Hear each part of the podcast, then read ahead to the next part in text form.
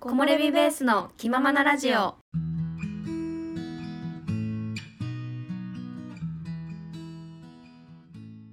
このポッドキャストは山登りにハマって長野に移住した私おまると動画作りに奮闘中おさゆの山登りや私たちの日常についてゆるーくお話ししていくポッドキャストです。はい始まりました始始まりましたねハマっちゃった私始まりました。ハマったる。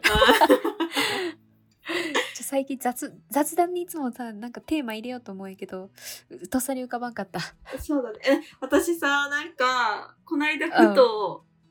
うん雨の日に歩いてたらうんすごい哲学的なさおうこうアイデアが思い浮かんだんだよでこれはラジオですラジオのテーマで話そうと思ってさはい絶対覚えておこうって思ったのにはいメモをするかどうかで悩んではい。やめたんだよああ。そしたら忘れちゃっあーダメじゃないですか。 いやもうメモ。それはなんもうでメモしなきゃ。たねめちゃくちゃ。それはダメだ。それじゃ覚えれるだろうって思っちゃったんだよね多分自分 がああー、それはもう自分を過信しちゃダメ。も うねえすぐ忘れ るから。アイデアはメモしましょうというはい、なるほど。はいいや、心に留めておきます。はい。はい木漏れ日今回はですね、ちょっと登山とはまた違ったテーマになるんですけれども、おいいですねはい、えー今回のテーマははい歴史って面白い好きを仕事にではなく自分がやる気の出る仕事とはということでお話しさせていただきたいと思いまおーすいいですね気になる気になる ちょっとあのいいね自己啓発的な感じの自己啓発あいいといでうかすなねんかねうんその哲学じゃないですけどいいよそんねな感じの話になります、はい、はいえー、突然ですが皆さん歴史はお好きですか私ねはいこの間高知に行ったんですよおおはいはい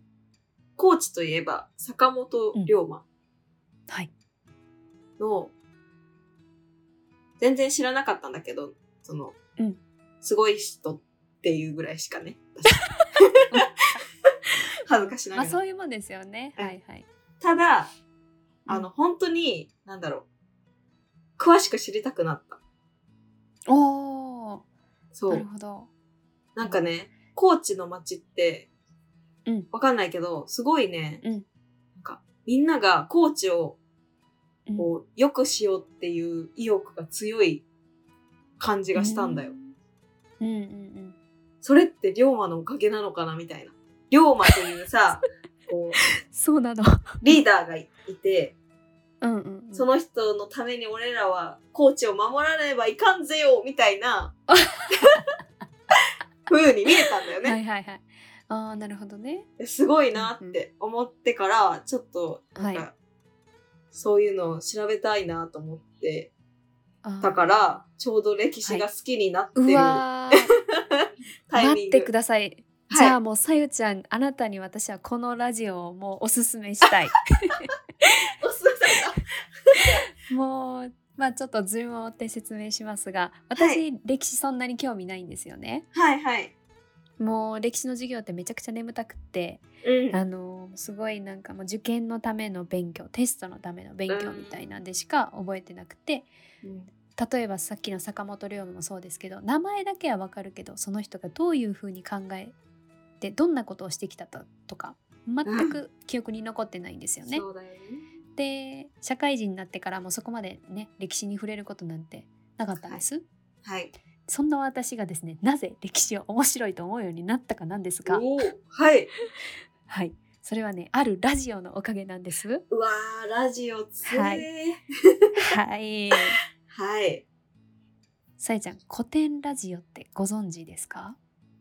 絶対知らない古典ラジオ知らないはい。え有名なの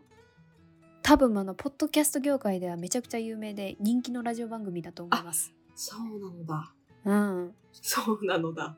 うんそうな のだ。りょ龍馬が乗り移ってる。龍馬でもないね。 うんうん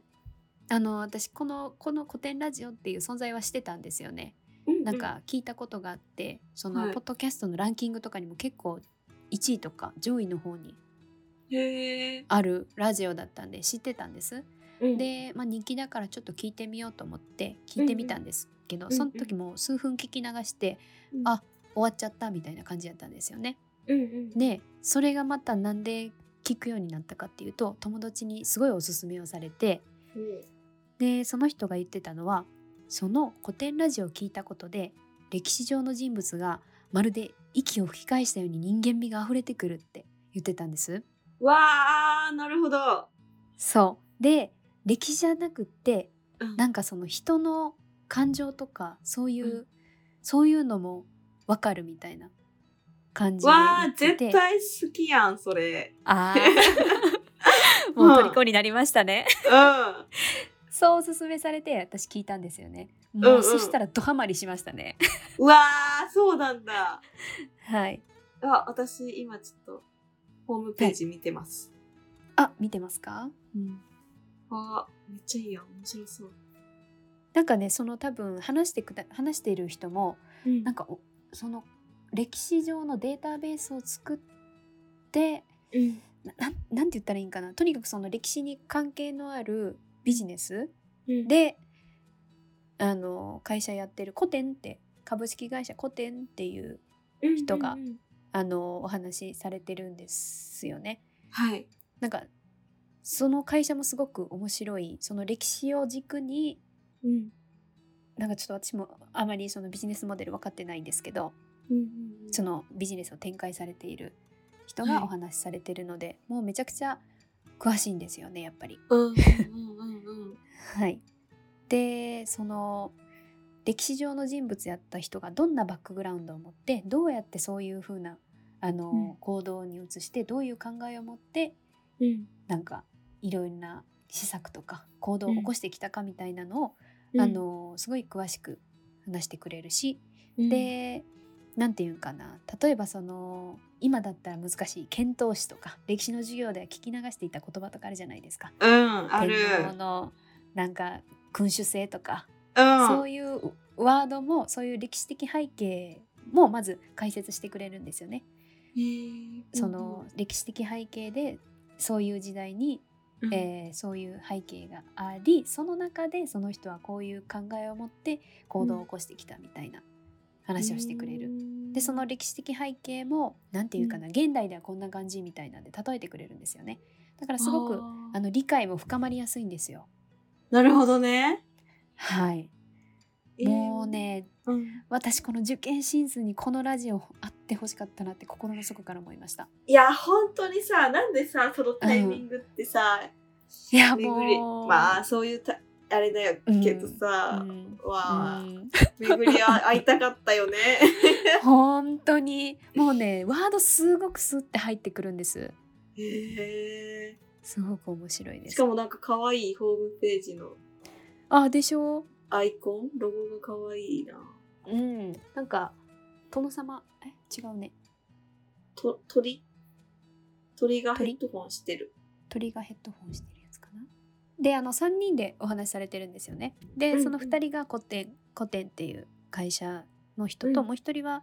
何だったかなブックっていう会社のうんうん、うん、方かな、元吉本芸人だってえあそうなんうん道理で会話を上手やなと思ったへーそうすごいね会話のね、ううんん、テンポもすごいいいし 面面白いんですよね、であの1人あの写真あるかな1人中国人の方なんですよあるある写真載ってますね載ってますしかも紹介がすごい面白いえー、なになに女子大生のふりしてゴーストライターをやったことがあるって書いてあるそうそうそう そう。それなんか言ってためっちゃ面白い。そうこの人ねめちゃめちゃ面白い多分経歴持ってるらしいです。そういうのもあの番外編みたいなんで、 あのおえ話しされてたりとかします。ー、面白そううん。めちゃめちゃしかも日本語上手なんですよねこのヤンヤンさんっていう方。そうそうなんだ、だから最初本当にうんあの何もそういう紹介されてなかったら本当に日本人の方が喋ってると思ってたら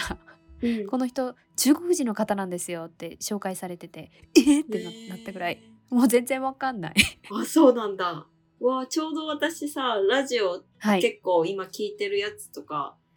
をはい聞き終えちゃって、追いついあてないか終っえたてかまらすそもうねちょどこれめちゃくちゃエピソード数あるのであよかったはいえもしかして坂本龍もあるかなちょっと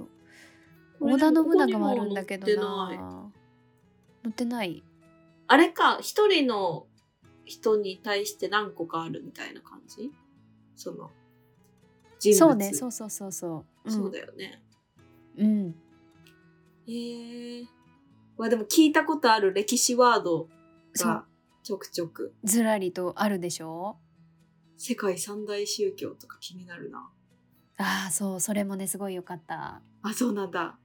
うんへえいやわあちょっとこれは聞きたいですーね、はいいやーすごくタイムリーでしたねね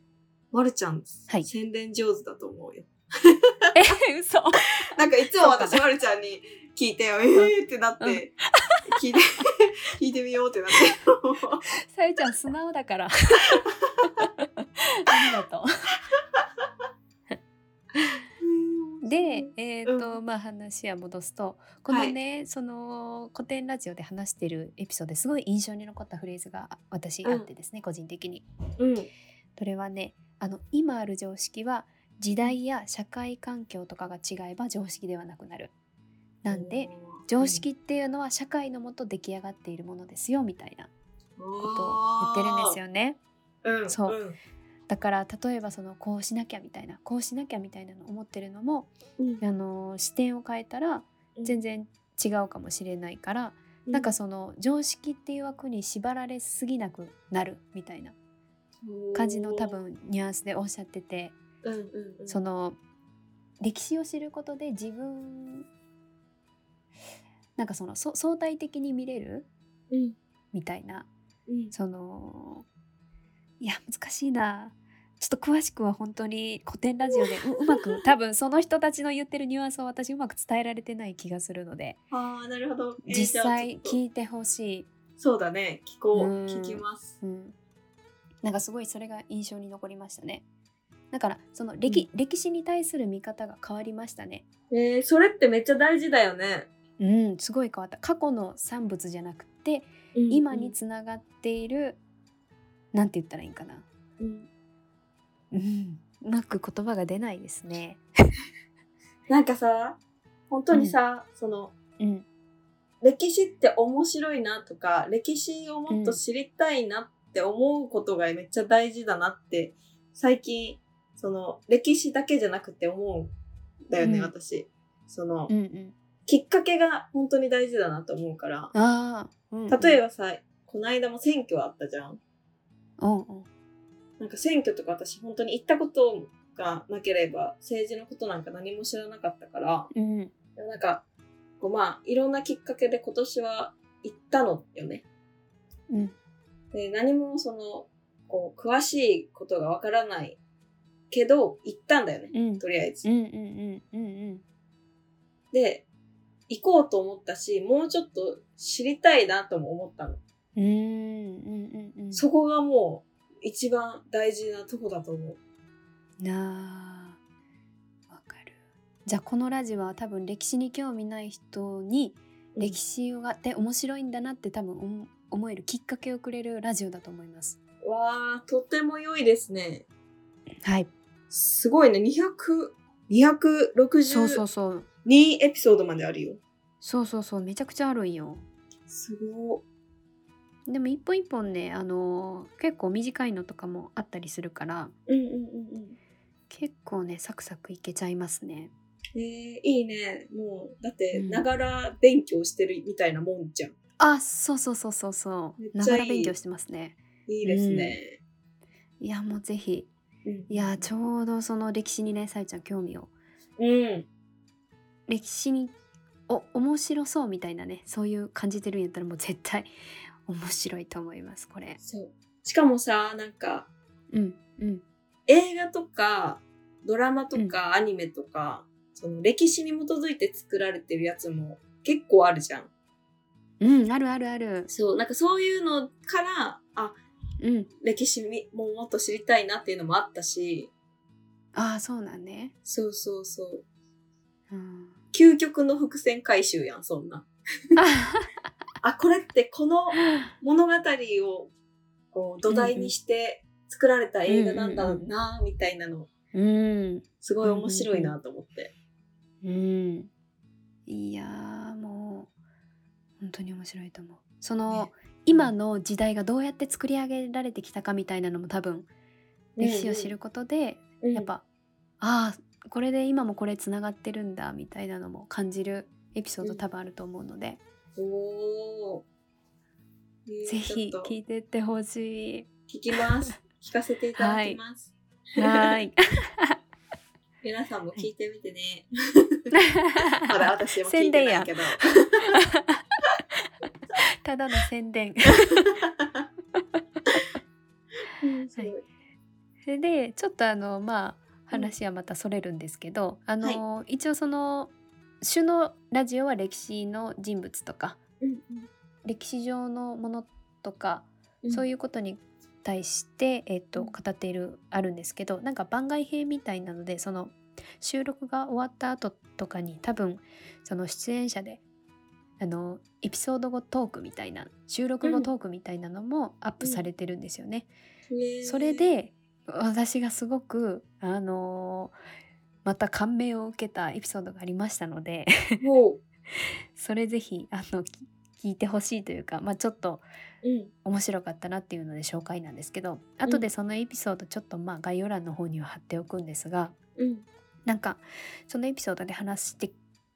えっと話してたのが仕事とかやりたいことの模索方法うん、うん、みたい。いなのを言ってたんですよね。うん、なんかそのよくさうん広告とかで「好きを仕事にできました」とか、ああ、多いね。あのーあるじゃないですかそういうキャッチフレーズ。うん、私もなんか好きなことを仕事にできたらなと思ってすごい一時期模索してた時期があったんですよね。うん、で私の場合はあの英語が好きだったんで英語を使った仕事がしたいと思って、なんかいろいろ探してたんですよ。うん、ででもなんかそれにすごい違和感とかモヤモヤみたいな感じてた時に、このエピソードを聞いてすごく腑に落ちたっていううん、おー話なんですけ。ど、気になるはい、それがなんか言ってたのが、うん、あ、のやりたいことを仕事にするっていう思考ではダメだとダメダメではないけどそうではなくて、うん、そのそれプラス自分がやる気が出て人間関係が良いこのうん2つが揃っている環境に身を置いた方がいいみたいなああ、うん、うん、うん、その例えばそのやりたいことが仕事にできたとしてもそこに自分がモチベーションを高く持ってやる気が出ないのであれば成果にもならない好きを軸にしてしまうとやりたいけどうん、でもそこに例えばそれ好きを仕事にしてやりたくって、そこにモチベーションを持てたらいいんですけどうん、その好きだけじゃやっぱりうんその、モチベーションが続かないそうだね。なんかやっぱ遊びと仕事はまたちょっとなんか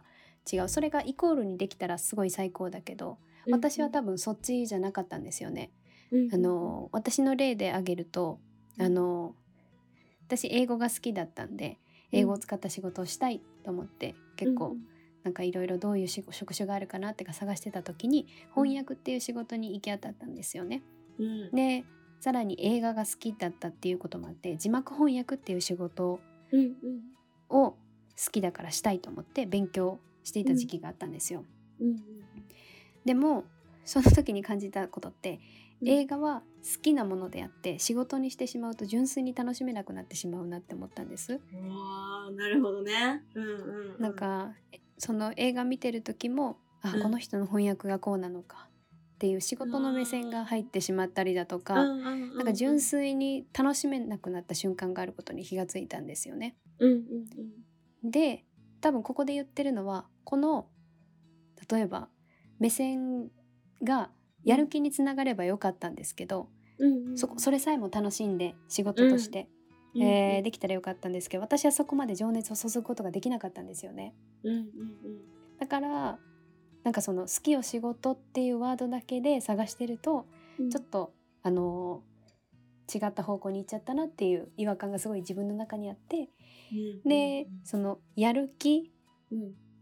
を持ち続けられる仕事っていう目線を持った方がいいっていうことにすごく負が落ちたっていう、おーなるほどね。うん、エピソード。うんうんうん。で今の仕事私好きかって聞かれると「はい」とは言えないんですよ。おーでも面白いとはかん言えるんです。うわーいいねなん か。そう、んだからその仕事のために勉強しよううん勉強して、その勉強したことが面白い。うんうんでも好きかって言われると好きはまた登山とか映画とか、うん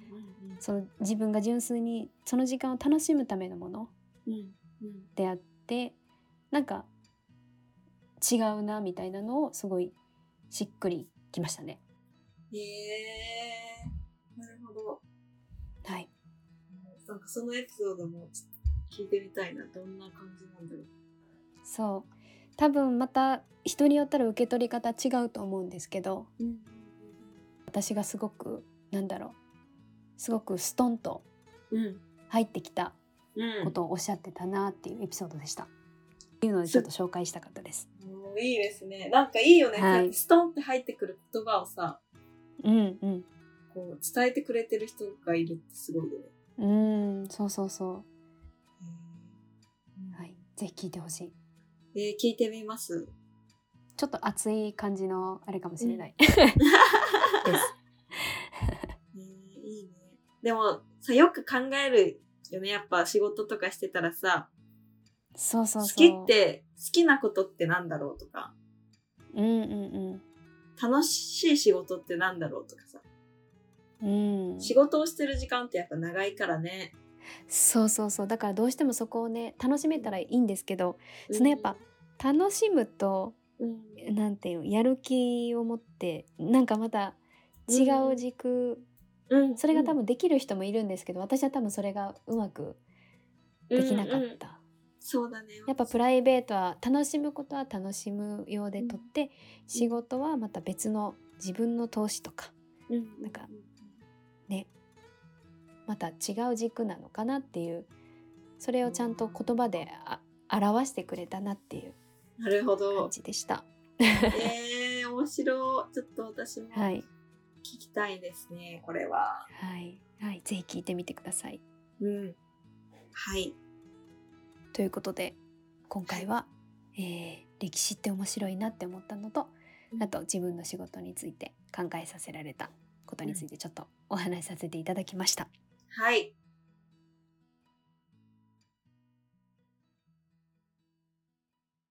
お便りコーナーあ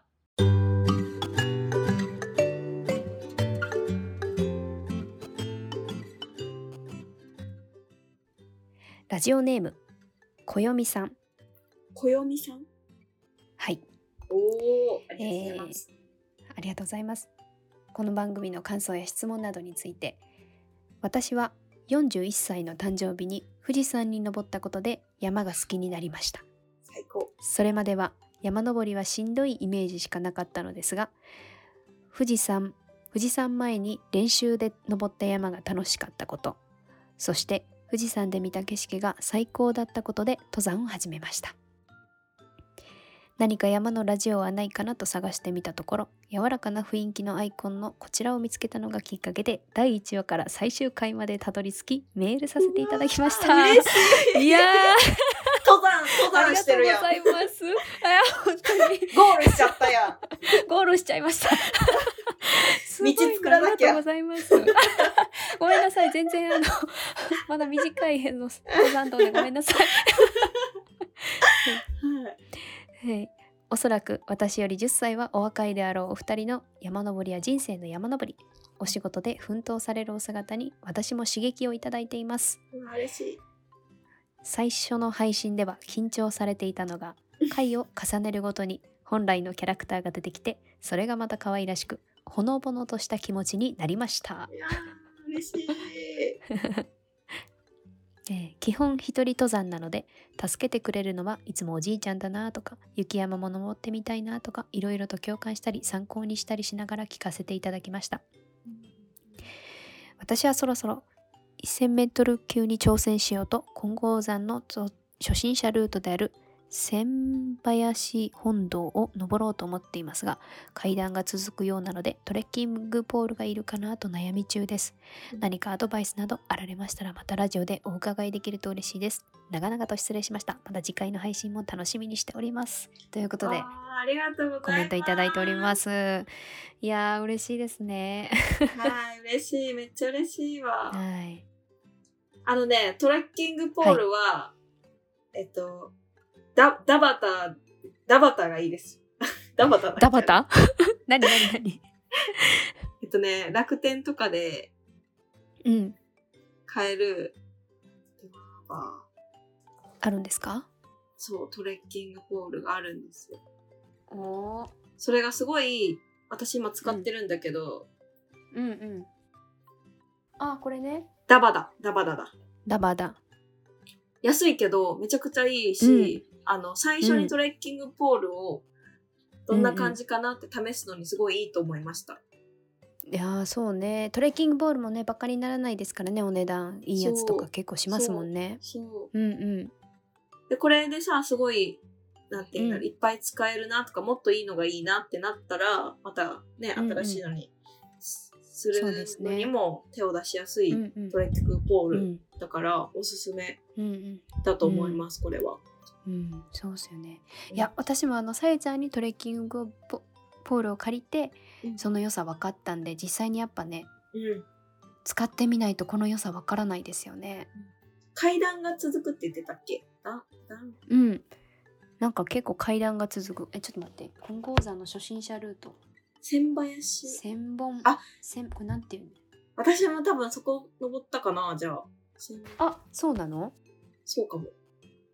これなんていう確かにでもあたった方がいいと思う。あそうなんだうんやっぱトレッキングポールで支えられてる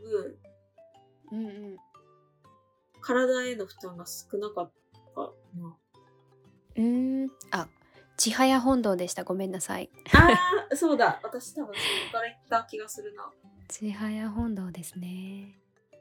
階段があー階段長そうあーしんどそうですねこ れ足腰に来そうなところだから。いやーきそうですねねいやあった方がいいよね。ーうーん悩みますよねトレッキングボールねやっぱあったらめちゃくちゃ便利だし、うんやっぱ負担も違う。あれなんでなんですかね重心が変わるからじゃないやっぱそういうことなんですかねうん。どうだろう。他にも多分あるんだろうけど。うんうんうんいやもしよかったらそのさゆちゃんの言うダバタかうんまあ、もうちょっと試し使いでよかったら多分探せばねいろいろあるかもしれないのでうんうんねそれで使ってみてよかったらアップレアップグレードするっていうのがねいいですかね。うんうん。おすすめはいです。 です。はいでこんな山に登りたいおすすめの山があれば教えてくださいっていう質問に対してあこれなんて読むんやろえー本庄山風吹き岩次は金剛山に行こうと思っていますこれ風吹き岩って確かあの六甲山のさうん、ああの途中にある猫がいっぱいいるところじゃないんかなあー、はいはいはいはい。あれ風吹き岩やったよね確かあね、そうだそうだそうだよ。うんあそこいいよねあそこよかった。ううんん猫ちゃんいっぱいいて、猫いるし。 なんか誰かすケアしてくれてる人いそうだったよねあそえ、こねいそうだっなんかた。餌をあげてる人が多分いるんだと思う。ねそうだよねここいいですよねねうんうんうん 1000m 級に挑戦多分関西の方ですよね金剛山ってことなのでおー多やっぱ分金剛山は登っときたいよね。なんか関西だったそうら。ですよねうんあの、ライブカメラに手振りたいもん。ああ あれねテンション上が りますよねうんうんうん他なんか 1000m 級関西だったらどこがおすすめあ、でも、御在所とかじゃない御在所ってご在所ご在所ちょっとイワイワしてるからちょっとしんどいかな大変大台ヶ原はでもいいよねあそこはすごい、あーちょっとでも行くの大変ですけどねぜひ行ってほしい、でも。はいぜひありがとうございますありがとうございました。はい木漏れ日。えーこのラジオに対する感想や質問などがあれば概要欄の方にお問い合わせフォームを貼っているのでそちらからお問い合わせくださいまたインスタでは登山の様子などについてアップしているのでチェックしてみてくださいそれでは今回も最後まで聞いてくださいありがとうございました次回のラジオでお会いしましょうそれではまたバイバーイ。